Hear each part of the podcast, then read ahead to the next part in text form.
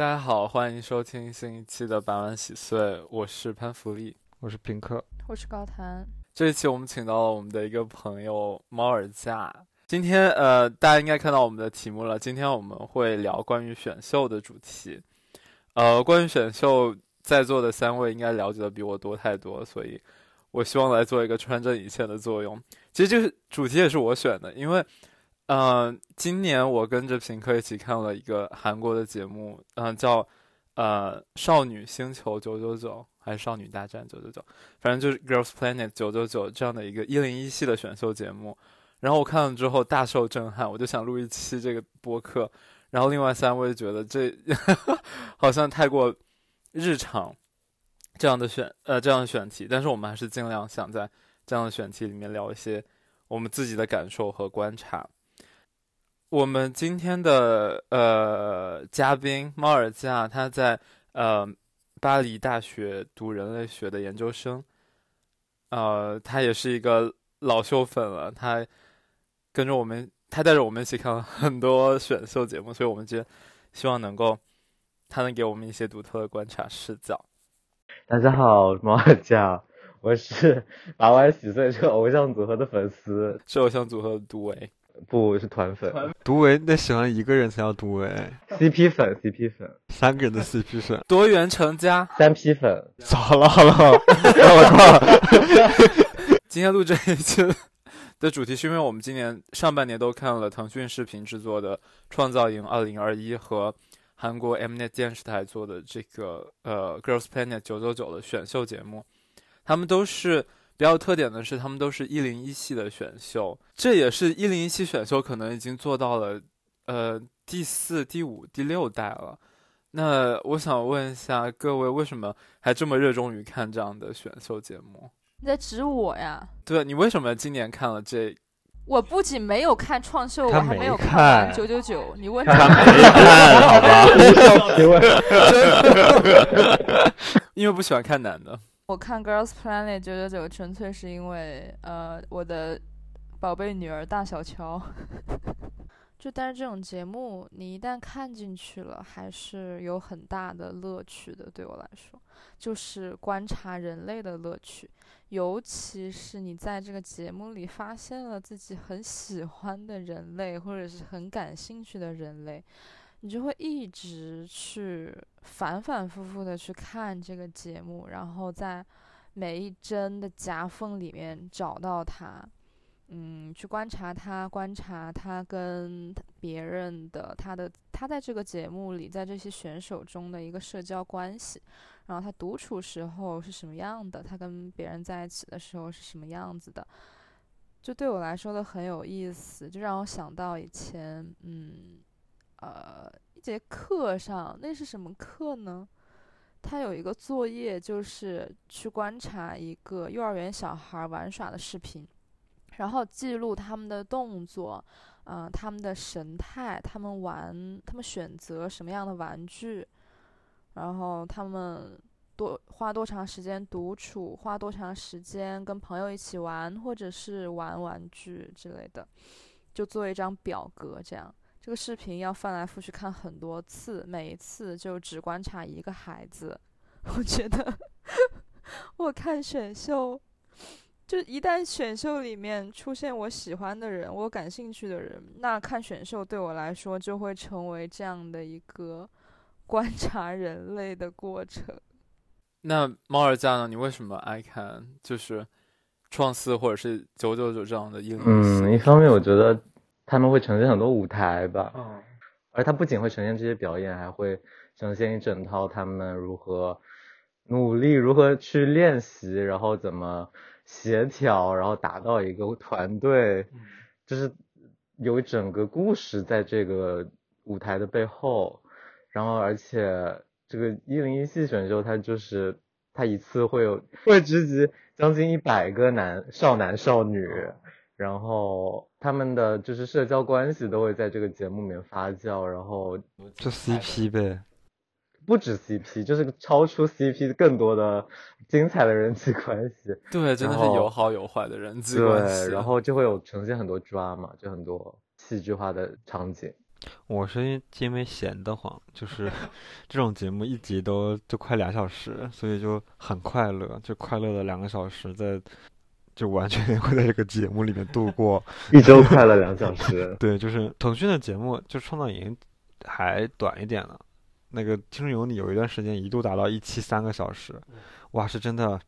漫长的快乐啊！真是，还一周两更，对啊，一周两更，一一期三小时，真的太可怕了。大电影，那确实是时长够长的话，你就会很快的进入他们每一个选秀成员的生活，当下的他们当下的那个生活里面，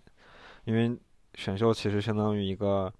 集中营，某种意义上，就包括创造营的英文叫创 camp。就其实是一个听起来可能不那么好的一个 一个意思，反正就是，就它其实像一个，就很多很多人说像夏令营，或者是像一个夏校这种感觉，它是一个集中一个时间段内一群人只做这一件事情，而且他们没有，虽然可能很多人是有跟外界有联系的，但是大部分还是一个相对封闭的状态。然后这是一个怎么讲，是一个很有意思的场域吧，某种意义上。然后去观察他们也很有趣嘛，尤其是在这个场域之外，还有粉丝啊，还有节目的主办方啊，或者我们公司的博弈啊，这种都是有很很多很有趣的事情发生的。反正尤其是粉丝吧，粉丝也很好笑，就是粉圈嘛，粉圈是很很有意思的事的一个生态。我基本上都是一边看节目，也都会同时看很多观察一些粉就粉圈动态了。对，然后让他喜欢上谁，还要看看超话什么的，就 是太深。今天还看了 Reddit，太深度了啊！对，我我看九九九的时候还看了 Reddit，就是九九九是三国选秀嘛，它是一个呃中日韩每个国家三十三个女的出来，九十九个人一起打比赛的一个节目。然后推特 Reddit，然后中国的论坛，还韩国的论坛，各方面都会有。不同国家之间的评论和不同国家的粉圈生态，我觉得这都很有意思。就看这些事情是很有意思的。而且《少女星球九九九》这个节目，它是 Produce 一零一这个呃，就是原始的 IP 的第五代。就是严格意义上来讲的话，九九九算是 Produce 系列造假之后的第一代。就是它出了造假事件之后，这个 IP 显然是不能再直接沿用了。但它虽然还是这样一个赛制吧，就整体上的框架是没有变的，但它做了一些，因为三国选秀做了一些赛制绑定的设计，反正这个项这个设计得到了一些非常一言难尽的结果，荒谬的结果。对，其实一零一节目整体的设计，就 Produce 系列的设计已经相对相相对完美了，就是就这个节目本身，它集合了各家之长吧，像是邱元康他们那边 AKB 的那个排名的那个，还有四十八也是。就是塞纳河也是也是从 AKB 来的嘛，然后韩国本身的选秀体系其实是在一个练习生公司里面的一组练习生，然后他们会练习其他的女团的或者现成的曲子和给他们做的新曲，然后这样通过练习出道的。所以其实一零一相当于也把他们每个公司内部练习生怎么选拔和出道的这个过程，把它搬到成搬到那个综艺节目里面去给你呈现。所以它其实整个整体上。如果没有这些奇奇怪怪的赛制的话，它其实是相对相当成熟和完整，和就是已经足够不会出问题的呈现了。但是就是因为它造了假之后，九九九算是一个半实验品的的节目。对，造假指的就是，如果大家不知道的话，可能是两年前和三年前的这个选秀，呃，这个电视台通过做票的方式。让某一些选手进入了最后的决赛，甚至出道，然后把其他的选手的票数降低，让导致他们没有出道。最后的结果就是这个节目的制作人判了一年多吧？对，现在是还在局子里吧？马上出狱了，今天出狱好像。四号出狱啊？今天出狱啊？纪念安俊英出狱。那今天这个是个纪念节目是吗？看看他的节目搞成什么样，因为我。今年其实我很少看这样的节目，然后我跟着平克一起看这个九九九的时候，看着就很生气，就是每个星期五看一次节目，每个星期五都要被气一次，因为可是一开始很快乐啊。对，真的是一开始的话，你看到这九十九个少女，然后她们展示各自的才艺，然后她们你对她们完全不认识，所以你会想要去慢慢了解她们，然后经过第一轮淘汰之后，人越来越少，你可能。越来越了解其中的某一些的少女，但是发现虽然你在了解他们，但是节目组节目组给你呈现的东西却是有筛选的。节目组通过一些剪辑，把一些他们想要表达的东西剪辑到你的身边，剪辑到你的眼前，所以你接触到的这个鲜活的人，他可能并不是一个真实的他的状态。让我看得很生气的就是，今年有一个中国选手叫蔡冰，呃，他的成绩一直很好，一直是在出道位，结果。通过了 Mnet 一段非常恐怖的剪辑之后，把他打造成了一个很可怕的人物。然后他在下一次公布成绩的时候就直接被淘汰了。然后相反的是，呃，有一个韩国选手金某娟，然后 呃，大家的网络用语是给他抬轿，或者是他是所谓的打引号的皇族，就是因为节目组通过给他剪辑很多很好的镜头，或者是让他。说的很好的话呈现给观众，所以他的票数明显的飙涨。然后这个选手他可能一开始都在很外围，甚至淘汰边缘，最后一下子冲到了第四名。特别是他的剧情和蔡斌形成了一个鲜明的对比的，就是蔡斌作为一个不会倾听队友说话，然后然后很专制、很霸道的一个女人。对，然后金多娟是一个为队友着想，然后凸显。大家的各自的特色的一个队长，所以这个赛制很有意思，因为他们会设置一些呃节目来引发这样的矛盾，包括什么选队长呀，或者是他们想要争夺，比如说更加有表演力的一个 part，然后这样就会让选手之间产生这样的矛盾。我发现就是这个。节目的模式还挺有意思的，他知道怎么去去运作这些人际关系。因为在这个节目的起点，他就是预设了所有人都是在一个平等的起跑线上竞争，然后谁能够得到，谁能够通过自己的能力或者魅力，然后出道就是成功。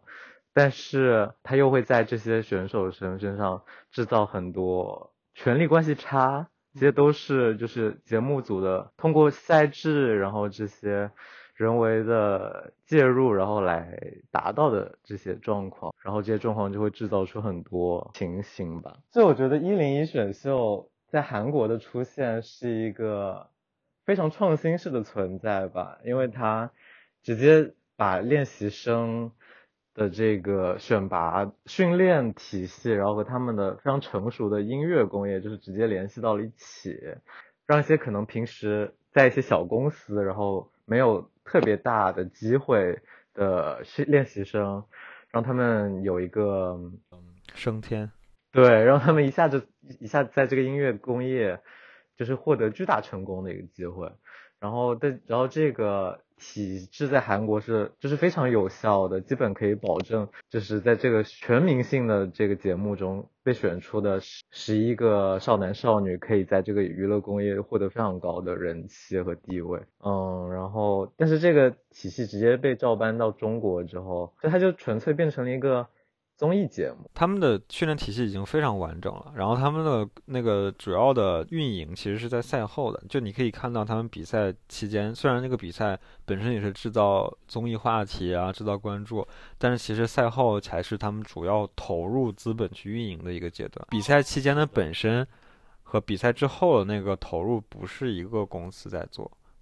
然后前面的那个比赛，其实有的时候我们都能看到它的成本比国内的。创造营还是精神有你的成本都低非常多，就是打光也不好，妆造也不行，然后也没有拍很多很多的什么宿舍日记啊，还有其他的综艺节目、衍生综艺啊，这些都是国内自己，对，也没有什么商务，对，商务商务也很少，就是就是国内的综艺是一块很大的热饼，但是韩国这一块就综艺也挺也已经很白热化了，然后那个选秀其实真正赚钱的是他们之后。成团出道了之后，这个团在赚钱，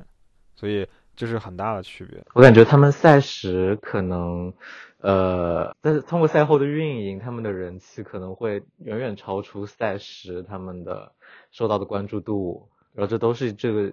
他们被筛筛选出来之后受到整个工业化包装的结果。但是在中国的话，就很少看到这个过程。对，就是在中综这个综艺节目本身就是以他们获得最大关注度的。嗯，高峰时刻。是的，那我们可以聊一下就国内的这两档选秀吧，就是爱奇艺所运营的《青春有你》和腾讯所运营的《创造营》。嗯，虽然明年还能不能看到这两个选秀还很没了难说，没了没了没了没了。没了。没了，他们今年的那个年那个那个公司产业年会都没有了哦，这样的吗？你们怎么什么都知道？你们好厉害呀！啊！我影视行业的好不好？我在我在我在我在那边打过，我在影视行业里打过工啊。所以《青春有你》可能就变成《青春没你》。但是说到《青春有你》的话，我们高谈是我们之间赫赫有名的竞学家，就是每一届的《青春有你》，他们都会有一个所谓的花名。然后高谈很爱的这一期叫所谓的“竞我就只看过这一期，说实话。”，但你为什么对这一期这爱确实是的这么深沉？唯一一个《青春有你》的女女生季啊，办了四季，这是唯一的女生季。哦，难怪啊！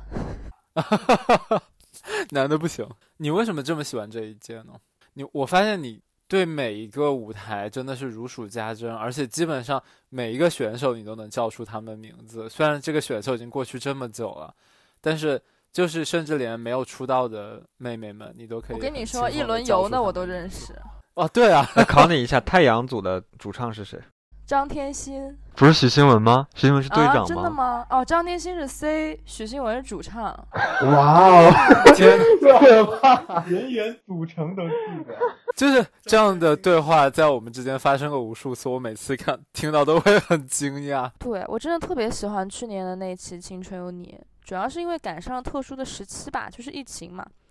然后疫情对于我来说，就是我那段时间我有充足的精力，然后我的注意力呢都可以放在一些啊、娱乐的 娱乐性质的事情上面，就是停课那段时间学校停课，然后也没有什么学业压力，就过得很轻松，然后心情很愉悦。人心情愉一愉悦呢，就容易投入感情。然后疫情对他们来说，就是他们有很长一段时间不能公演，嗯，所以就被关在一起了，就是远远超出他们预定的录制时间。他们好像被关在一起了有六个月吧，甚至可能还更多。对，所以在他们他们在嗯这段时间里面，我感觉他们也培养出来了特别真挚的感情。嗯，就是已经跟竞争、跟比赛、跟自己的排名名次那些完全没有关系，就纯粹是一群有着相同爱好，然后嗯又在同一个年龄段的一群女孩儿成了朋友。而且我觉得就是你知道，人他在一个环境里面待的时间够久了，他跟身边的人建立起来了一定的信任感、熟悉感以后。他会更能去展现自己性格里面比较真实的部分，就是因为这种节目呢，它普遍都是比较快速的嘛，就是三个月吧，我不知道哈，我不知道大概一般都多长时间，反正嗯几个月的时间里面，选选手每天忙着的也都是自己的 事业、自己的名次，然后自己的表现怎样，其实他们。那种竞争关系，在那种竞争关系里面很难产生那种非常真挚的友谊，确实也是没有时间啦。但是《青春有你》的话，就刚好因为疫情这个关系，我觉得就是有真有真挚的东西就出来了。就是真挚的东西呢，我觉得观众都是能感觉到的啦。就一旦这个感情变得很真挚，它的那个层次感呐、然后故事性啊、细腻程度就全部都上去了。我就看这种东西，就是会让我心情愉悦。当然，第二个原因可能是因为我在这个节目里面找到了嗯非常喜欢的选手，非常喜欢，然后非常感兴趣，很想要去了解他的这样一个选手。就我之前说了嘛，就一旦看进去了，然后嗯，并且有了自己喜欢喜欢的选手，你就会就会翻来覆去看，就是我为我是怎么成竞学家的，我就是。就是书读百遍，其义自现。我一一直看，我包括到今年夏天，我都还在看这个节目。我每次我不是不厌其烦，每次看我都会发现，嗯，有之前我没有注意到的地方，有之前我遗漏的地方，然后一点点小的细节都会让我对那些选手的了解又更加深一点。就是我不知道他们有多少是表演出来的啦，但是我知道肯定有很真挚的东西。我觉得这些真挚的东西就是很可贵。看到最后，我就会觉得。我对他们每一个人好像是都有感情，就算这个人我可能都不是很了解，就是人吧，人和人之间的那种很微妙的呀、很复杂的、很真挚的那种关系，就是会打动我。觉得本质上，本质上应该就是这个吧。其实这种节目是一个生存节目，是一个大逃杀的节目。对啊，所以相当于大家在集中营里面一起经过了一些艰难的时刻，就战友情吧，就是 多少有一点这种感觉。尤其是最后，大家所有人都知道，最后总会有一个结果，就像大家大家在大家在学校里面会知道以后会毕业一样。所以毕业的时候，大家当然会建立一个非常非常特殊的情感连接。我觉得也是，国内的一零一没有那也没有那么严酷的竞争环境，让他们。被压得喘不过气来，然后还是让他们能够，能说是国民性吧，我只能说，韩国的练习生特别就是看重长幼尊卑这一系列的东西吧，然后中国人还是天南海北的一百个人聚在一起，还是挺相对来讲自由一点。就是我发现和一零一系选秀不太一样的是，可能我年龄比较大，我比较熟悉的是像超级女声或者是这样这一类的选秀。差别很大的是，一零一系他会很愿意去给你呈现这些选秀呃选手们之间的一些火花，想要呈现这个人他在现实生活中他想要呈现是什么样的。但是像超女，比如说我们看的零五年那一期的超女，可能它是一个竞赛为主的一个节目，那我觉得它的这种阶级跃升的。目的性会明显强很多。就是我零五年那届超女，我觉得很明显的引爆了一种现象，就是大家很渴望去透过这种自我展示的舞台，去实现一种成名和一种达到自我实现的一个快车道的目的。是的，我觉得在国内选秀这个词和这个类型的节目最开始兴起，就是。它的这个概念被大家津津乐道吧，就是草根一些平时不太有机会被分享出来的机会、资源或者路径被分配给一些呃一些天赋异禀的平凡人，然后我们也非常热衷于讨论这件事情。然后就是我觉得，呃，就像我们很热衷这些平凡人，就是获得了这些机会，然后。他的生活受到了怎样的改变啊？然后周围的人是怎么看看待这些变化的？这些叙事就像大衣哥朱之文啊，是什么？那个央视的选秀《星光大道》出现的。对，就是他在他是一个很贫困的村子里的出生的一个，然后他通过唱歌，然后在这个节目中出名之后，然后他受到了就是他们村里的人的嫉妒，然后就是经历了。多事情，我觉得一零一系选秀可能还有一点很特别的是，因为他人特别多，你一开始要接触可能近一百个人。然后今天想了一下，二零二一年今年我可能看了两百个呃 选手，就是大概有一百个男的和一百个女的，呃，然后发现真的是人太多了。然后一零一系可能加起来就就韩国、中国的这一多少期加起来可能有接近一千个选手了吧。我个人很在意的是。我想很想知道这些选手们后来去哪儿了，包括他们出道，他们所形成的这个偶像团体，可能运行时间也只有从一年到两年或者两年半，就是很短的时间。这很短的时间内，他们是高度受到关注的偶像对象，但是很快，这个他们必须要解散，解散之后他们就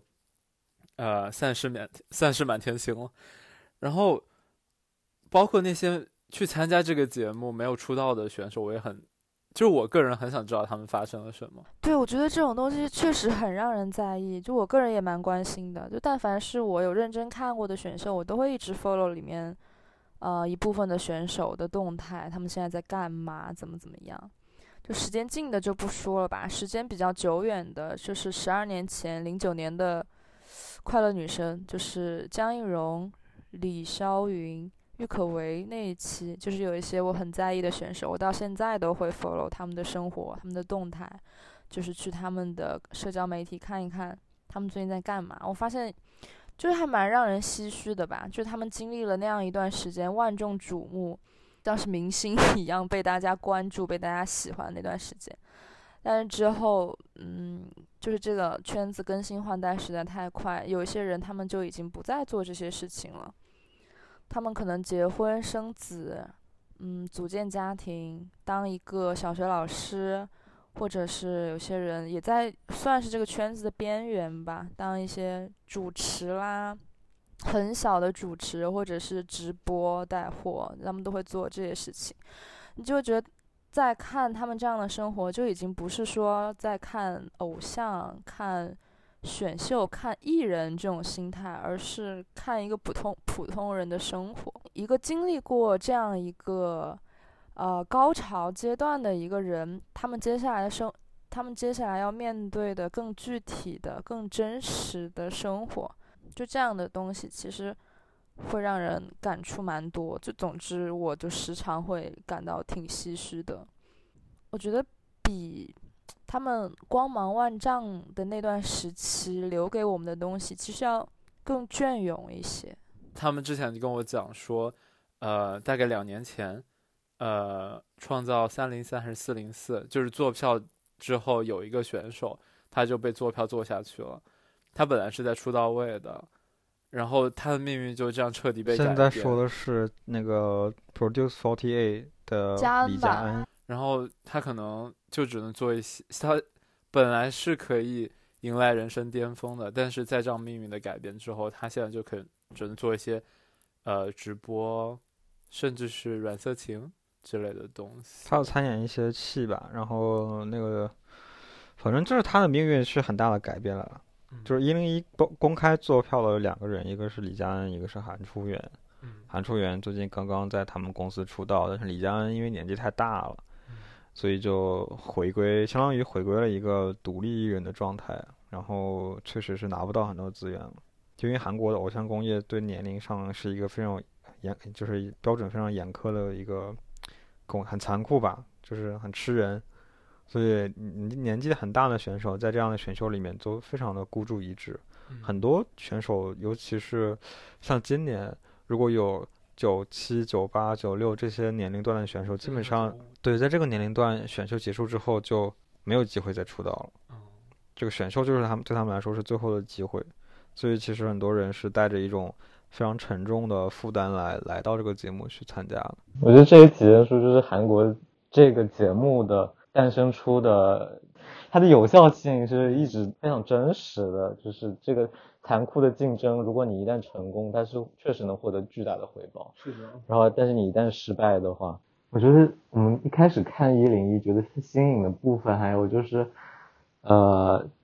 我们会按照他们的能力，然后把他们放在那个。A B C D 班对 A B C D 班就是一个像是阶级一样的，然后但是我们评选淘汰他们的方式是全靠投票，就是人气这件事情，然后就形成了很大的张力，然后就会有实力很强的选手人气很低，对，然后也有实力非常差但是非常有魅力的选手获得了很多的票数，然后名列前茅。它非常有意思的地方就是他他他这些评委。虽然在这些节目里，就是也还是有一定的权利，他会去点评，然后，然后评价这些选手，但是他们没有任何权利决定他们的去留。是。然后他们的也从评委，然后变成了像是导师，呃，我感觉是一种权力关系更加明确的词。他把选手变成了这选手。就是不不仅是单纯的选手，而是像是需要这些评委去照顾、去养成的这些人。高谈，你看这期选秀节目，不管是呃静，就是青春有你，还是今年的九九九，都是因为呃，其实你关注的是 S S N H 四十八这个，怎么都说不清楚。真的，我一直不知道是 S N H S N 塞纳河塞纳河嘛。你关注的选秀都有这些塞纳河的妹妹们。对，这么一说好像还真是。我们先介绍一下四十八系这样一个运作模式吧。对，你可以介绍一下。它算是一种养成系吧，非常纯正的养成系。他们是直接出道就是当艺人了，他们没有所谓的练习时间。他们出道以后，马上经过。学习就开始在剧场，就是他们有自己的剧场，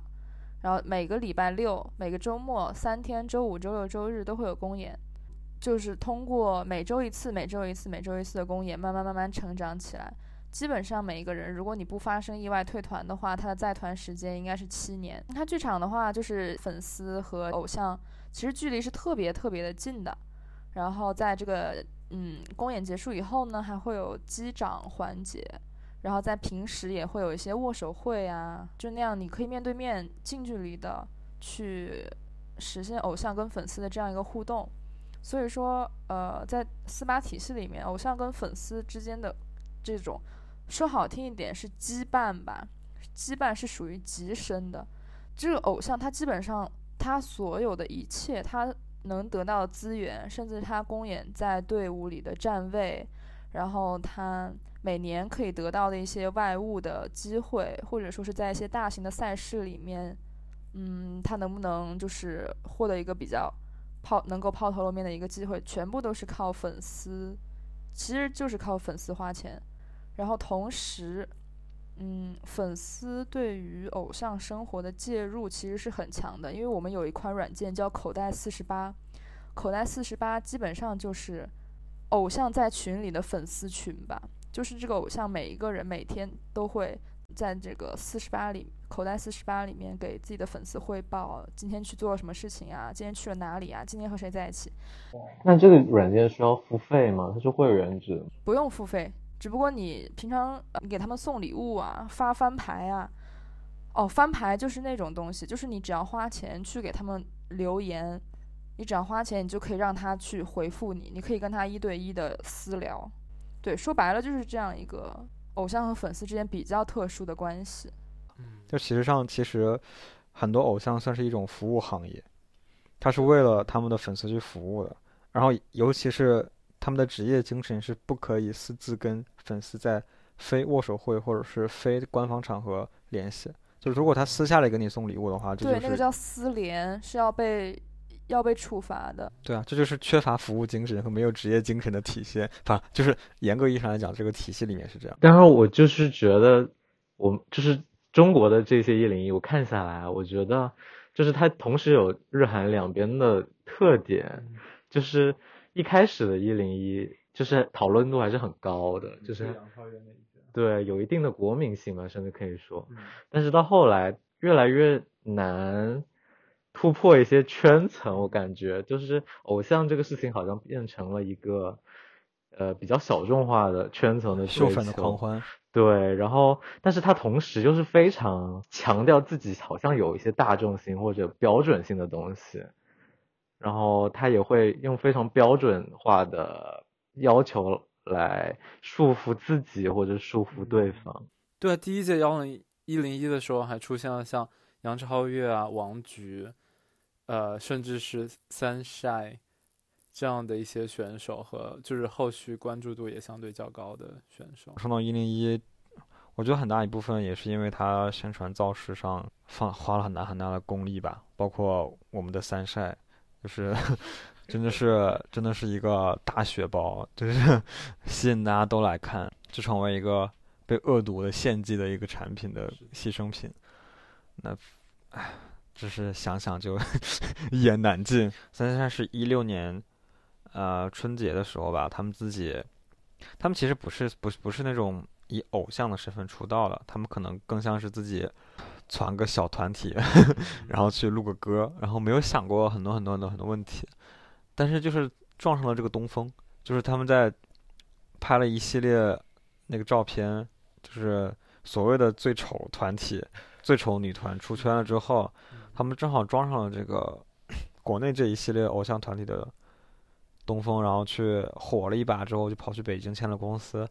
他们后来经历了一系列换公司，然后。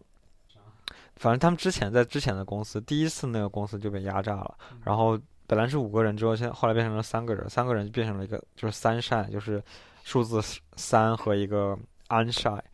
然后就是他们后一个制作人给他们这个概念，就是三个不闪光的女孩嘛，就是草根女孩这种这种。然后做了一些有一点点亚文化偶像这种感觉的东西，算是强加在他们身上一些标签吧，给他们做了一些。相对来讲，确实很前沿的音乐，就是也有人说他们是乐曲派偶像。乐曲派偶像是一个日本偶像的概念，就是日本很多地下偶像是以乐曲出名的。然后当时也有很多人说三晒可能是是一个乐曲派偶像。然后他们在一八年的时候就已经发行了大概三首歌了吧，然后都在小众的这个圈层里面得到了很多的好评，尤其是在男同志圈层里面，就是 大家都很喜欢这种有点 slay，然后有点低洼的这种，很尤其是又是草根出身，就真真实的草根出身，然后 大家都很喜欢这种灰姑娘叙事，就是一夜翻身从野鸡变凤凰这种，然后。很很显然，他们就被《创造一零一》这个节目骗了，然后，然后去上了节目之后，就就直接把他们给献祭掉了，因为他们本身是三个非常非常普通的，没有经过任何，他们没有这个志向，他们也没有这个训练，所以他们上台之后就非常荒腔走板。虽然我觉得那是非常非常厉害的舞台，他们唱了一首《小青龙》，然后把那个台上几个没见识的导师吓了吓了一跳，然后。很显然，这个也给很多没见识的观众吓了一跳，就 快速的引起了非常非常非常大的热度。因为《创造一零一》这种节目，它显然不是和三晒这样的嗯偶像调性不合。对，他显然不是一有一样的目的吧？然后他确实请他们来，借由他们出丑，是的，然后来创造热度，对，来达到热度。我们刚刚说到粉丝。就是包括高谈说，作为 S N A A 塞纳河四十八，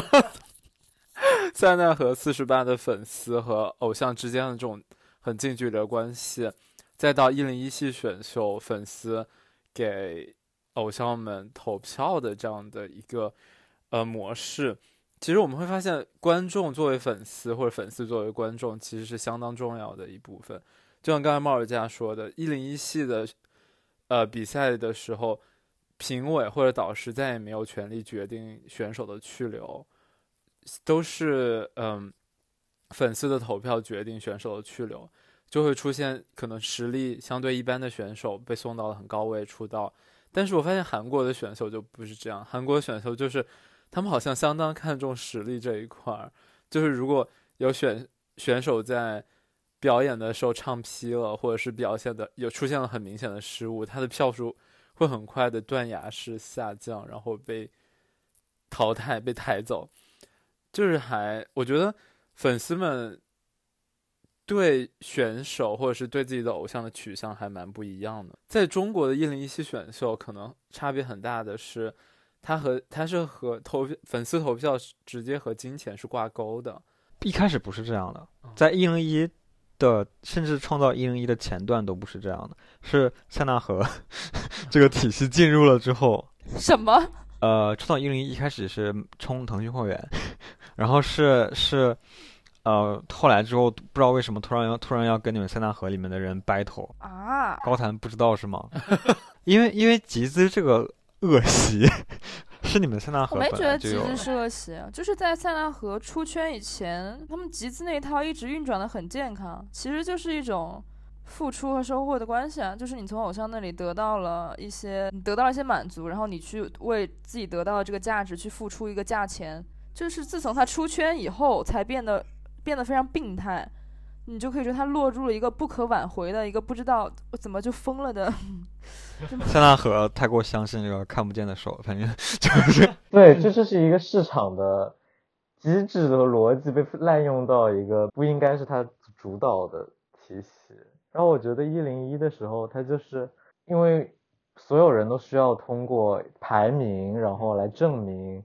呃自己的人气，然后证明我人气的唯一方法就是通过钱。因为又有一些皇族，皇族的存在，大家都需要不断的砸入真金白银来证明自己的偶像确实配得起这个位置，然后就导致一轮又一轮不停的 battle，然后对 battle 指的就是，呃，这一家的粉丝和另一家的粉丝，他们约定在某一个时间段内比比谁家能够集到的钱更多，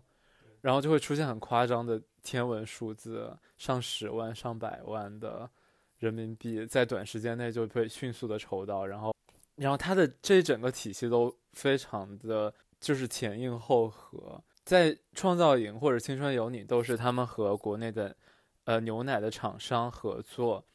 就是如果你是想免费的投票也可以，就是你可以在那个软件上每天可以投一票，但是这一票显然是，呃不足以让你的。哥哥或者姐姐出的，哥哥或者妹妹出道的，所以各家就会去成箱成箱的去购买那些牛奶，因为在每瓶牛奶的呃包装上有一个二维码吧，大概扫了之后你就可以获得一票，以至于出现了大家可能今年看到的呃青春有你。爆奶世界，是我本人作为在创四，作为某一位 决赛选手的粉丝，一度加入了他的打头组。嗯，然后在今年第四年的时候，他已经这个打头体系已经非常成熟了。当我加入这个打头组，呃，然后我每天会有投票机会，然后这个群的管理员就会把发发给我一个链接，然后我在这个链接上可以找到可能。一百张二维码，然后我就会把他们，呃，一张一张的扫到微信里，然后用某某牛奶小程序 投给不止这位选手，因为一开始可能，呃，一张票可以投给十一个人，所有不同的粉丝群体就是为了达到这些票的利益最大化，就会跟十一个选手的粉丝联投。然后中间就会有一些骗票，然后这样的一些 drama 就会有，就是比如说我我的我这家的粉丝给你投了票，为什么你没有给我投？就数据对不上之类的，是吗？数据本来就很对不上了，粉丝内部就每个像每一家的粉丝，他们都是内部一个小社群，然后他们还会分组啊，我们打头组的啊，这是这个那个组这个组的，然后还有管理员大粉，就是他们自己有一套非常非常完整的生态。但我觉得这一系列的东西肯定还是有，就是包括他们粉丝会跟后援会对接，后援会会跟公司对接，就这一系列是一个一个上游和下游联动起来的一个一个一个模式。我印象很深的是在创造营决赛的那一天，马尔加所打为他打头的那个选手可能就没有出道，是在出道位很近的位置被淘汰，所以但是他们这一家粉丝集了非常多钱，然后。在那个群打头群里面就开始大家刷屏说，请公布数据。大家都会说海景房嘛，因为确实出了一个新闻，就是偶像练习生的时候，有一家有一个粉丝群的后援会会长收了钱之后，没有给他的偶像投票，而把这个钱集资到自己手里面，就给自己买了一套海景房。这其实是一个非常有效的敛财体系。对，而且而且包括说，嗯，公司的人，他们公关的人也会去下场去引导，就上游的人也会去搅动下游的。生态，然后其实整体上非常像一个大型的公关策略。然后我们去在一池子的人里面选出几个人，然后这几个人互为竞争对手，我们的位置就只有这么多。然后到挪到最后这几个竞争人选的时候，他们就会给对对方泼脏水，给你构陷一些一些事情啊，然后挖你的黑料啊，然后借助各种各样能使用的工具去打压你。就是我觉得，虽然一零一就是在国内并没有承接到一个就是音乐工业体系，但是他能获得的名利就足以让他在之后就是获得非常高的经济回报。就是因为这样一个庞大的就是成熟的敛财体系，让这些偶像本身脱离了偶像本身的意义，好像它变成了一个一个可以敛财的符号，然后它甚至。不需要做什么，他的偶像、他的粉丝就会为了证明他的经济价值，然后为他打非常多。可是我很想知道偶像的意义是什么。就是我觉得在，比如说在日本一开始，他的偶像可能就是代表的和粉丝之间的关系，像是有日本 AKB 有正统偶像或者邪道偶像，他们可能正统偶像可能要就是对自己有很高的。道德要求，他们需要就是不能谈恋爱，他需要和粉丝保持一定的关系，做行为举止都要非常端庄。但是邪道偶像可能就会做一些正统偶像都不会做的事情，然后就因为他们展现自己性格的魅力，然后吸粉。但是在国内，真正现在的嗯偶像，其实就是他随便拍一个杂志，他的粉丝就会为了。为了要证明他能够有这样的吸金能力，然后来不断的为他打钱去买他的商务，他已经不是就是对这个这个偶像的承诺，而是对他的对他的吸金能力的，他对他商业价值的承诺。就偶像本身的价值已经不再是跟粉丝之间的关联多么深厚来实现这个偶像的价值，而是这个偶像本身作为一个赚钱的工具，可以印多少的钞票，变成了一个一个这样的衡量标准，是吗？我觉得是这样。让我让我觉得，其实其其实就算你之前说的，跟跟粉丝的关联多少都有一点。消费和剥削在是的，但它并这个市市场的逻辑并不是占最主导，还有很多其他的关系在里面。但是在现在，我觉得就是这个东西在进入中国之后，就不知道为什么这只看不见的大手就变成了唯一的手，对，它变成了一个唯一的一个纯粹市场导向的一个东西了。然后就恶化成现在这个样子，去养活那些以前都要死掉的纸媒，去让偶像上封面，然后然后给那些。直播的淘宝直播的去卖货卖产品，然后卖出多少的护肤品，卖出多少的口红，变成一个唯一的衡量标准。数据变成广告牌。高谈可能是我们之间最深入粉圈的，尤其是至少是塞纳河这个体系的粉圈的人。这些粉丝在这个粉圈到底是一个就是什么？你观察到这些粉丝他们是一个什么样的状态？啊？我虽然看 S.H.48 看了有那么多年，但但其实就是，也就是这两年开始吧，四八的成员开始呃大量的被送到国内的一零一系综艺节目里参加选秀，就算是所谓的出圈嘛。但其实之前就四八这个团，他们的粉丝群体跟现在的饭圈差别还是挺大的。就虽然总体的构架哈也是那些组成什么应援会、饭头这些都有，但是。就觉得大家就是保有理智吧，比较有序、有有序，然后有理智的在做这些事情。但是现在的饭圈真的让我大跌眼镜，也实在是有很多我不能理解的操作。其实你要说我深入饭圈呢，我其实离饭圈还是很远的，我基本上算是一直在旁边观望，但是我从来没有踏进去过。我总体上感觉饭圈他们的逻辑是违 违背我个人的价值观，就是我不会允许自己做出那些非常荒唐的事情。就是我不知道你们有没有觉得，就你们刚刚所说的那些事情，粉丝为偶像做的事情是有些，它是合理的，但同时它又很荒谬。它荒谬的点在于，它好像从来对于偶像这个人真正的人性，它是放在一个非常次要的水平。就包括你们刚刚说的那些粉丝疯狂的打头行为，嗯，就是跟对家开撕这样的行为，还有甚至有一些，我我记得他们，我是看到有反黑组、控评组。就是你现在你想要在网络上去了解一个艺人，你想了解一下他关于他的一些比较真实的事情啦，你想要去全面的了解一下他这个人啦，你就去搜索他的名字，你基本上搜出来是没有任何有效信息的，我就会发现基本上是，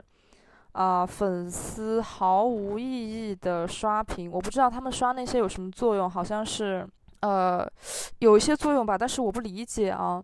就刷一些非常空洞的文字，然后配一张他的图片，基本上大家所有的文案都是一样的，写的非常，嗯呃，毫无文采吧，然后复制粘贴。下面你你会发现评论区也是一样的，就是大家会复制粘贴一串，呃，总体来说就是捧吧，就是夸吧，这样的话复制粘贴，复制粘贴，大家像复读机一样，这可能就是所谓的控评吧，就我真的不懂。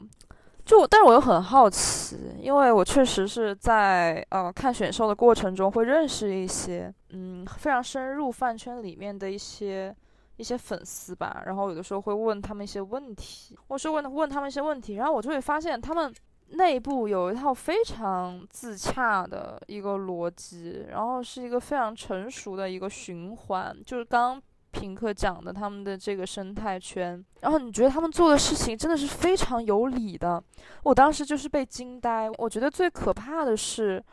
饭圈其实你在外人看来，他们已经他们的行为非常的荒唐，已经非常的不合理了，已经非常的过激，但是他们内部。确实是有一套嗯闭合的一个逻辑，他们做什么事情，他们的动机都是合理的，嗯，他们做的这个行为，好像无论做到多么夸张，他们都会有一个理由来为自己的行为合理化。就我讲一点，这它其实跟跟心理学上一些效应吧，其实有很很大关联啦。就首先。嗯，最合乎饭圈的这个运行，它的心理机制的，应该就是一个社会身份认同吧。就是社会身份认同，其实是一个每个人他人作为一个社会生物，他发自本能他需要的东西。就是你当然极端个例就排除在外，只要是在那个。呃，非极端范围内的，你无论性格你再内向，然后你再孤僻，你其实都需要一定的你的社会身份认同，不然你整个人会坠入一种混乱，就是会失序。所以这样说来的话，饭圈是什么呢？他们就是一群啊有共同点的人聚集在一起嘛，他们成为一个群体，他们喜欢同一个艺人、同一个偶像，然后他们就有共同的目标，也有共同的话题吧。他们所属的这个粉丝群体，会，嗯，会让他们产生一定的，就因人而异吧。有些人真的会在这里面产生非常非常强烈的个人的归属感，同时，嗯，这个群体，嗯，也能让他获得一些就是自我的价值感。然后这个群体聚集在一起，它会产生一个群体的价值观。对于饭圈来说，群体的价值观应该就是像刚猫尔佳说的那样。然后这样的一个价值观呢，它又会对个人的行为产生影响嘛？这种认同感，它需要反复、反复的去加固它，然后所以它就会按部就班的去践行这个这个价值观，让让他去引导自己的行为。然后同时就是不同的粉丝群体之间，他们还会有比较。这个比较其实是。其实是必要的，因为你有高才有低嘛，捧一踩一，有高才有低，就很多像什么对撕啊，然后 PK 呀，其实就是群体的比较。然后只要我们的所在这个群体赢了，那我觉得我们这个群体它就是厉害，它就是强的。那我对我的自我评价也会抬高，就是因为我是这个群体的一员嘛。人就是需要嗯，通过做一些事情。但这些事情它可能就是荒唐，它可能没有什么合理合理性在。但大家其实它最深处的合理性就是要，就嗯就是要提高对自我的评价。对唯粉来说的话，它这种机制作用是更明显，它的动机就更强，而行为也会更偏激，因为它是非常非常排外的。他对于自己的所属的这个群体，他是参与度极强，就是有一种你莫名其妙无法理解的那样的敌意。再加上饭圈，它又是一个匿名机制嘛，匿名机制的话，就让人对自己的这种道德的约束感，它就会，它会更弱，它会更加肆无忌惮、口不择言，然后会有很多发泄自己情绪的成分在。就之前讲，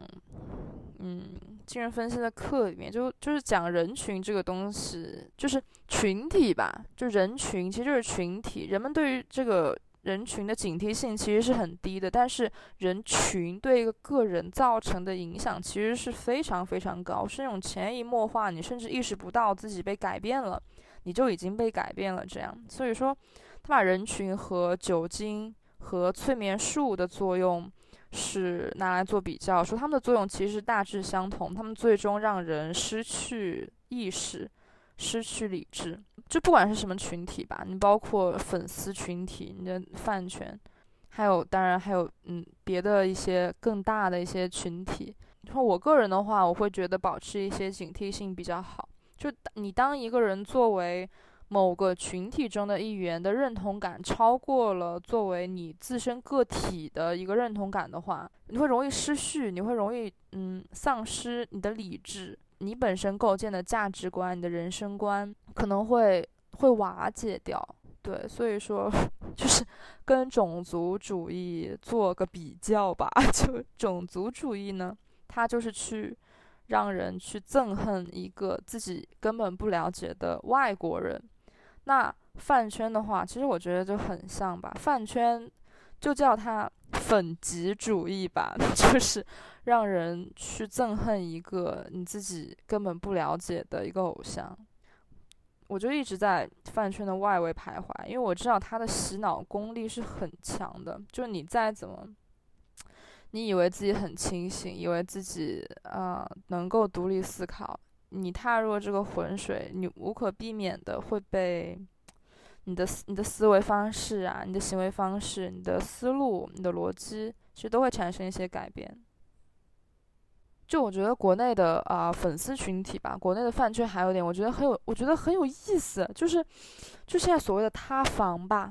就很多艺人明星。我觉得我并没有觉得他们做了有多么过分的事情，就可能是一些私德上面的事情。总之，无论怎么样，是你作为外人，你是没有什么什么资格在公共领域去指责的。你可以去讨论，但是你的你的指责，然后你的网络暴力，还有一些惩罚，是完全不会到那个地步，也不应该到那个地步。但是现在的艺人偶像好像就是要承担这些东西，然后他们做了一些可能不太嗯不太正向的一些事情吧。不仅会在公共讨论场域，就是一些呃闲着无聊的看客，产生一些很大的冲击，甚至对于他们自己的粉圈内部也会产生挺大的冲击。一批人会选择脱粉吧，就我刚刚也说了嘛，你喜欢这个，你喜欢这个艺人，你喜欢这个 idol，你就喜欢他这个人呢。可是人，可人他是复杂的嘛，人他有自己的欲望，他有自己的历史，他有自己的路要走，然后他有自己会犯的错。我发生这样的事情会让我去想，这些粉丝他到底喜欢这个偶像是喜欢什么呢？你会这样完全接受不了他做出一些呃作为人的局限性，会让他犯的那些错误吗？那我就会发现这个东西很有意思。我不知道是不是，我不知道是不是在东亚或者甚至是在我国会比较特有的一个一种现象。就我猜啊，我怀疑。就是跟亚洲这边、东亚这边接受的家庭教育可能有关系吧。就是我们这一，嗯，我们这一代是普遍是在一种被持续的高要求的模式培养出来的。就是你从小，无论你资质怎么样，你是一个什么样的孩子，但是家长对你的要求始终是一样的，始终是要求很高的，然后始终是单一成功标准，也就是你在学校的表现，你的考试成绩吧。然后就导致一些孩子，他其实他并不适用于这样的一种模式，他可能会有很多会产生非常非常多的挫败感。他对于一个孩子来说，可能就是 too much。长大以后，他可能会去寻求某一种补偿吧。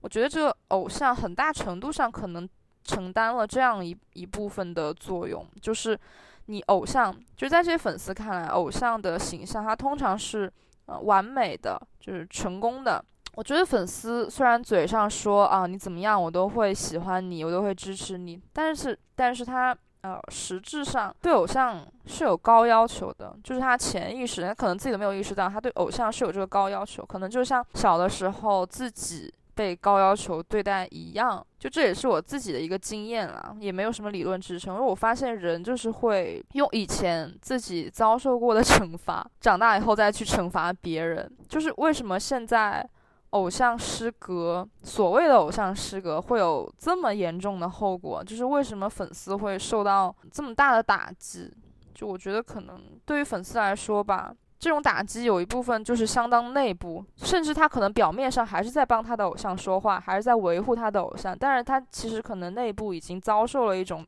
冲击，是一种呃类似于信念崩塌的东西。这也算是我个人的观察得到的一个，也不是那么的严谨吧的一个基于猜想的这么一个。就我觉得我会觉得饭圈这一套模式之所以现在变得有一些病态，然后一些疯癫，其实跟 国人心理健康还是有很大的关系。嗯，所以我觉得大家一旦大家就开始关注自己的心理健康，然后多多去认识自己，通过认识自己去认识他人，然后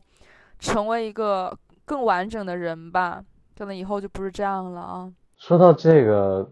想不想聊一聊今年国际化选秀趋势下的一些民族主义？可以聊韩国了。对，韩国韩国今年九九九选秀的，就是真正让我们都很生气的点，就是韩国人，就他们的比比赛的赛制是这样，就是百分之五十的韩国票和百分之五十的海外票，但韩国本土上这个节目并不是很火，但是在海外非常火。所以就两边有非常非常大的票差，这个票差在一个这样定死的百分之五十百分之五十的体系里面，然后然后前期呢这个节目是固定必须每一轮都要选三个国家的人等量的选秀，然后等量的选人，对对等量的投票相当于制造了其他国家人的虚假繁荣，然后让他们的排名变得很高，强烈的引起了韩国人韩国的民民族主义者和排外情绪。就他们觉得为什么我们韩国人没有在他们前几轮都是外国人在第一名，然后这个系列相当于给这一部分看节目的韩国人很大的一个借口，去只维护和给只给韩国人投票吧。然后韩国人的排外主义确实也相当于跟所有海外的粉丝形成了一种粉圈战争，就是我在 Reddit 上看到的所有基本上。英语圈的人吧，也不止英语圈吧，反正就是除了中国和和和日本这样的圈层之外，他们都在在后期都认识到了这个问题，然后在疯狂的去对抗这个韩国的这种排外情绪下下来的产物，就是他们在决赛的时候只有一个外国人，就九个出道位只有一个外国人，然后所有人都被这个韩国人的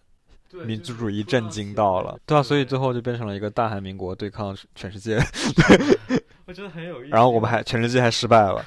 因为之前的一零一选秀的投票方式都是你的第一轮可以投十一个人，嗯，然后在第二轮可以投可能几个人，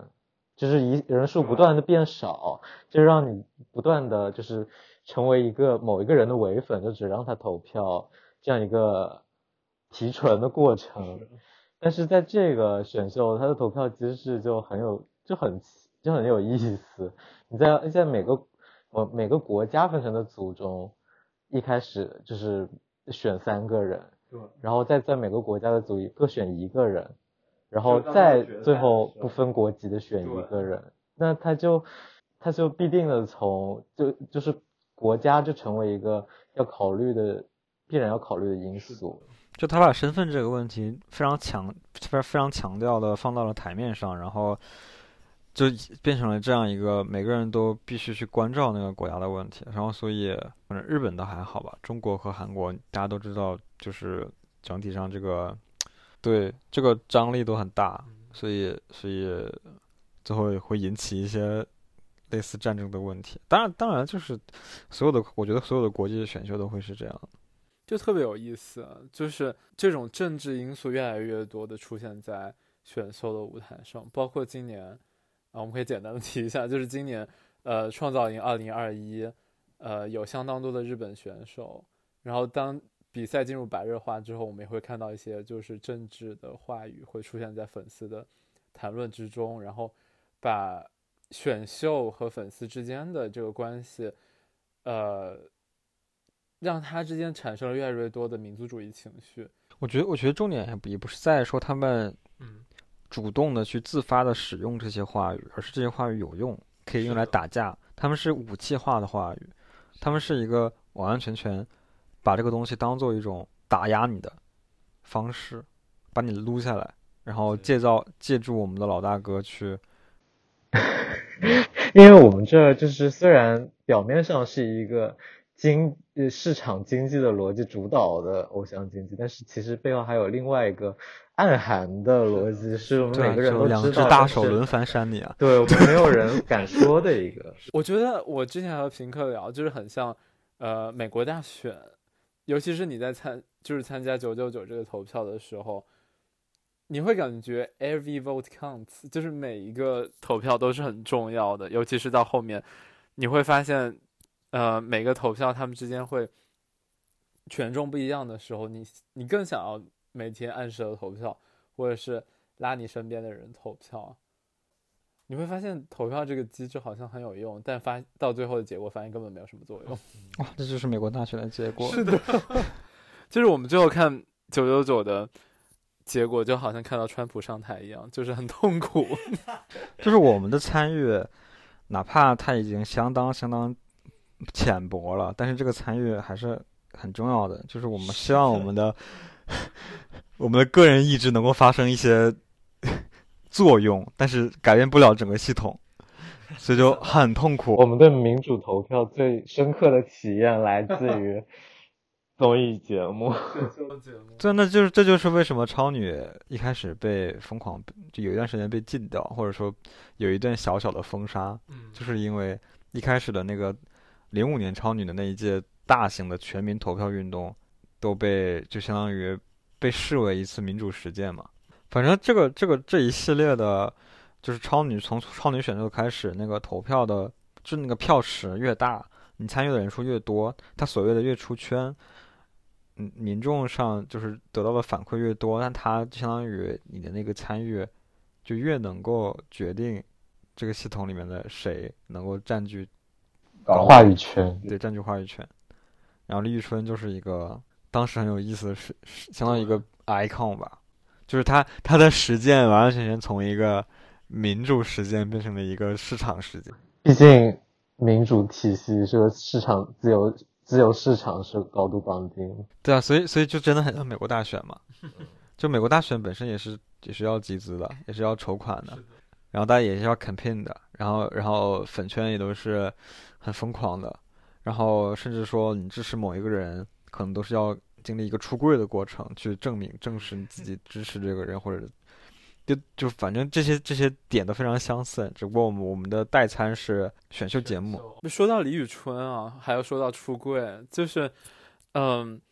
可能后来读到一篇文章，有讲到说，零五年李宇春的大火其实是中国女同他们的这种可见度明显的一个提高的标志。和当年可能女同性恋群体他们之间产生了很多连接，就透过李宇春。但是并不是说李宇春是女同，没有说李宇春是女同的意思。对，是这种就是非传统的女性形象，就是呃，从那年开始产生了很多这样的走上电视屏幕上有相当多的这样的一个非我们想象中的那种呃传统的女性对女性气质，包括呃。高谈看的那一届《青春有你》的选秀，对第一名、第九名都是那种有一些 boyish，就是有些对有些 tomboy 的，呃，有一些可能大家会觉得他们是女同性恋的一些，没有说他们是女同性恋的意思。因为节目要没了，李春也是，节目要没了，真的。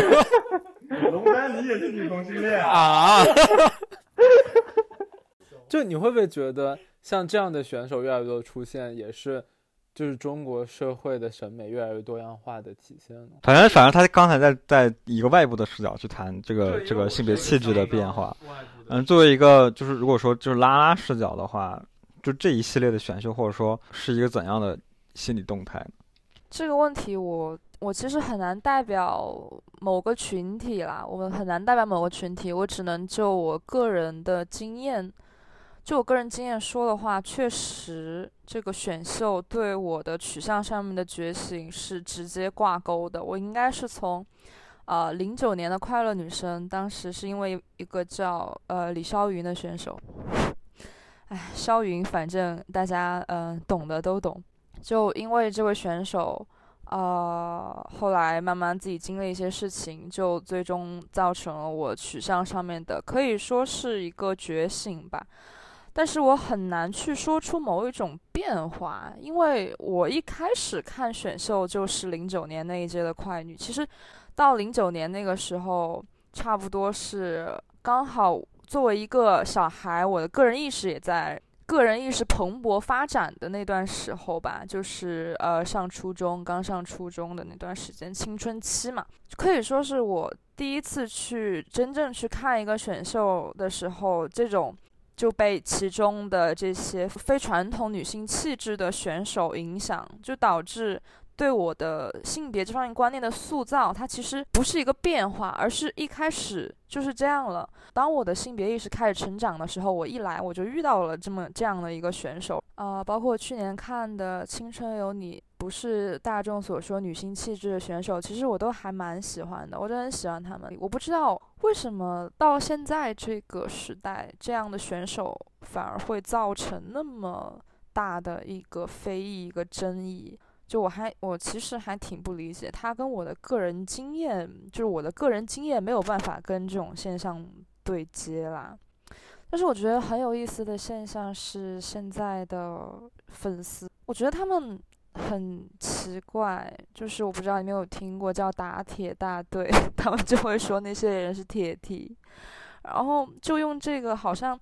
好像铁 T，好像 T Tomboy 女同性恋是一种侮辱性的词汇，他们会因为这样对这些选手进行人身攻击，好像说这些东西是一个是一种黑料。这个我是相当不理解，就是现在怎么性别教育，大家性别意识怎么会这么 这么差呢？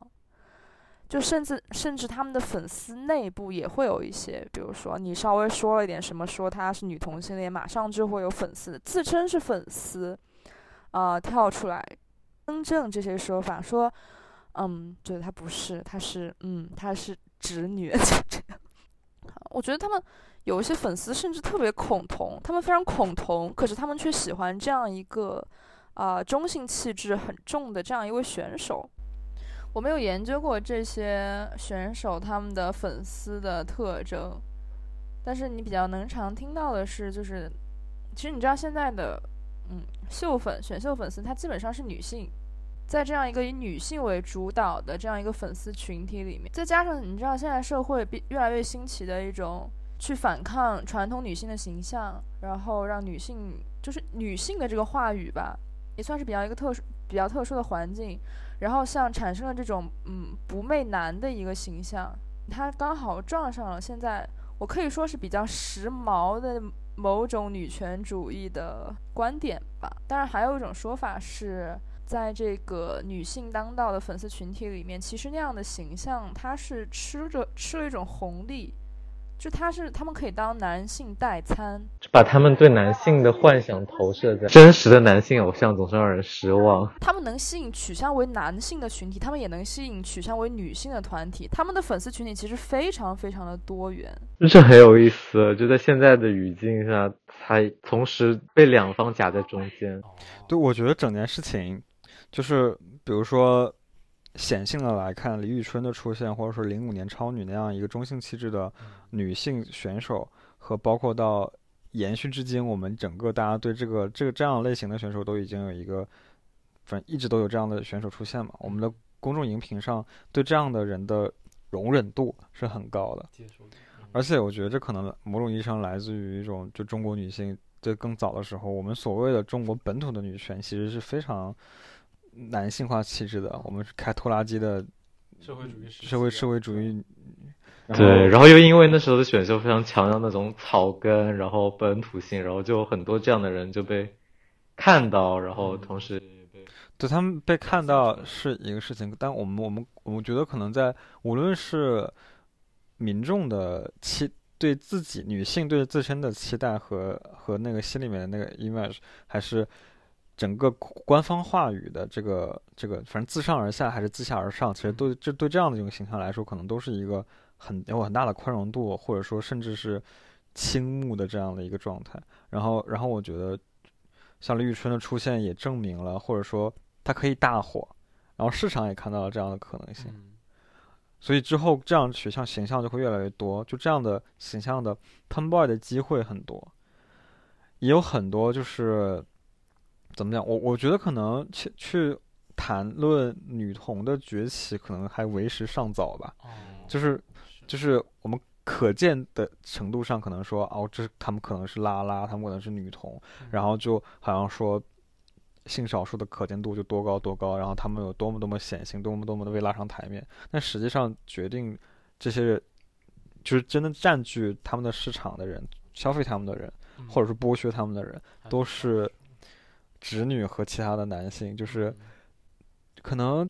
女同就会被拉到一个大家都要去谈论的位置去讲他们，但是这些异性恋霸权的消费群体就被隐藏掉了。但实际上，真正去剥削的人还是这些异性恋霸权的人。是的，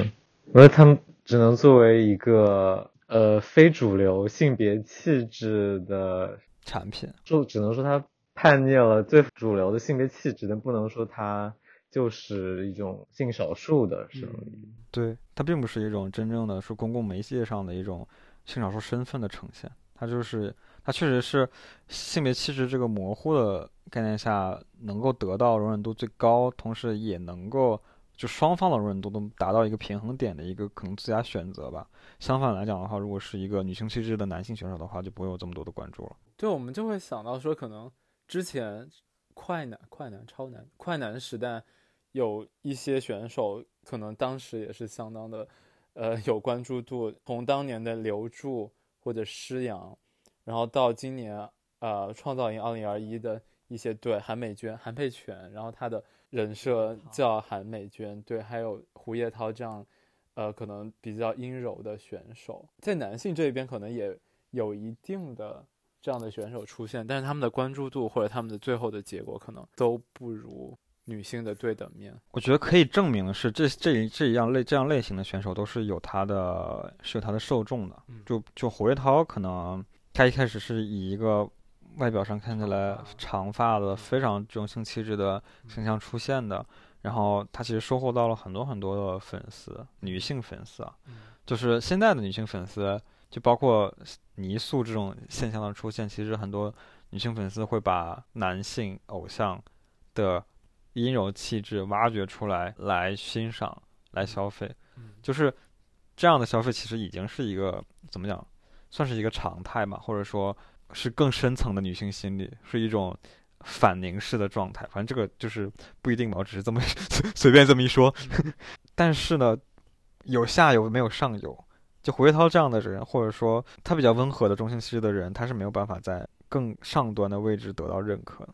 所以他只会从下往上的冲，但是没有办法真的被自上而下的认可。然后韩美娟这种比较张更张扬，或者是以前的施洋。这些我们都知道他们是男同性恋的这些人，就是非常张扬的男同性恋的人，他们的那个性格和气质都超级明显的这些人，往往就只不过是一种节目组为了吸引眼球的人。韩美娟比较特殊，韩美娟是一个以前活跃在短视频领域的变装皇后，但是这个这个可能已经是相当复杂的议题了。呃，他但他还是在一个男性的框架里面去。他以男性的身份，以韩佩泉的名字去参加比赛，然后他时刻要证明自己的，就脱掉自己的女性外衣，脱掉自己的 drag，去回到韩佩泉的身份，甚至说一开始的时候，他说要去参加的时候，他非常懂得去把自己的这一套衣服脱下来，去换上男性的气质，就是像其实这就很有意思。那韩佩泉到底是一个？他只是换了身衣服而已，他这是男性男性气质也只是衣服而已。韩美娟是一个衣服，韩韩佩泉也是一个衣服，就是就是他只是选择了一套更合适、更能引起关注，或者说更容易被自上而下的认可的这样一套衣服去出现而已。但相反，就是早年的快男在环境还没有这么恶劣和收紧的当年，有刘柱这样的形象出现。刘柱就是一个穿女装、留长发。然后，在自己的性别认同的方面，其实是一个女性的跨性别者，他是一个身份和自我认同意义上的跨性别者，但他的身份证是一个男性，所以他在当年以男性的身份去参加了这个节目，然后被海选的一个评委叫安妮玫瑰的一个臭傻逼，就是，呃，我又说了，可以的，就被他的疯狂的质疑和诋毁。而且这个这位女女评委，甚至在多年之后还缠着缠着留住不放，直到对直到今天，她都在，她改了名字，在但是她的微博上还是疯狂的去加留住的话题，然后去诋毁和就骂他，就是这种 transphobia 真的已经达到了一种 深入骨髓的程度，是但是难以理解。然后留住当年也是确实是获得了很大的关注吧。后来也上了一些节目，但他最后也没有入围当年的前前十强，或者是对啊，就是如果是这样一个真正以身份为界定的女性气质去出现在大众视野里面的时候，大众喜不喜欢呢？我觉得女性女性好像没有那么喜欢这样的，然后她的粉丝受众没有那么多，上游肯定也不允许你这样的形象出现，因为他仍然是一个相当程度上禁忌的形象，节目组也不。敢或者说市场也不敢冒这么大的风险去让这样的一个人出道，或者就是拿到更多的关注度，因为这样的牵连和造成的后果可能会更多嘛。但是反正就是是一个很悲惨的局面。但反这两这两年有一个网红叫艾比利，你们知道吗？就就是一个他也是属于网红出身，呃，在很小的时候他就已经确立自己的跨性别认同。呃，在相当于在那个网红这个领域有一定的粉丝群，艾比利，他他应该是有男的喜欢他，有女的喜欢他，因为他符合某种意义上女孩子、女生、女女性受众的那些泥塑的这个倾向嘛，在她很小的时候，但他长大之后，因为他没有去做，他没有及时的接受激素治疗吧，反正分种种原因吧，学校啊、家庭啊等等等等各方面，他自己认同也不清晰的情况下，他就就是经历了这个青春期的过程，然后他整个外表和样貌不像小时候那样。那么女性化，他就经历了很多很多的手术。他没有，他不是性别重置手术，他是外表的手术，就是脸部的手术。他为了想让自己看起来更像女孩子。其实这种手术在就这个手术本身是一个很很 tricky 的事情，就是在跨性别这个身份上，有很多人是这，就是在经历了青春期之后的人，如果他真的想要去跨越性别身份，到他可能会接需要接受这种性别气质改造的手术，让自己。但他手术了之后，就变成了一种什么所谓的可能整伤不够吧，变成了我们一种从网红脸，大家都很失望，说啊，我们原来清秀的小男，清秀的小男孩，怎么变成了现在这个样子，变成了一个一个绿茶，一个网红这样的一个人，他的粉丝就流失了非常多。然后艾比曾经说想要去参加一零一，因为他经常在网上翻跳韩国女团的舞，其实其实他也是有这个，是可能说有这个能力去参加这样的选秀吧，就是。她从外观上看起来已经是一个女孩子了，嗯，然后她也是一个确立了自己身份的跨性别者，嗯，然后她想去参加男团选秀还是想参加女团选秀，她都有考虑过。然后就前段时间其实有非常多的就是传言说她参加某什么什么选秀，无论是女团选秀还是男团选秀，都有人溜她，就是就就是一个很有意思的一个一个个体吧。谢谢大家收听这一期的百万喜碎，我是潘福利，我是品客，我是高谈，拜拜。也谢谢马尔佳今天来参加我们的录制。耶！大家对我们有什么呃建议或意见的话，可以在我们的小宇宙下面留言，或者也可以对天空大喊。拜拜拜拜拜拜拜拜。